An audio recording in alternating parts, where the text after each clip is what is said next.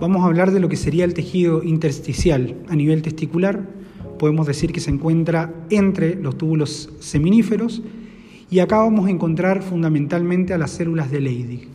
¿Qué característica tienen? Bueno, se encuentran en cúmulos, es decir, se encuentran agrupadas y se encuentran altamente irrigadas. Por lo tanto, en microscopía vamos a observar vasos sanguíneos.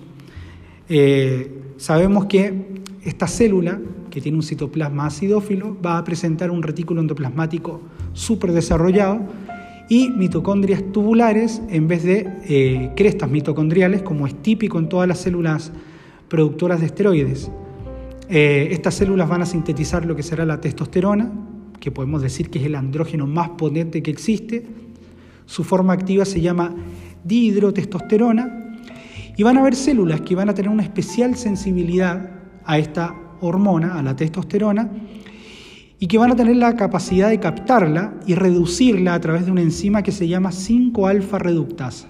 Por lo tanto, van a captar la testosterona y a través de esta enzima la van a reducir, la van a catalizar a lo que sería la dihidrotestosterona.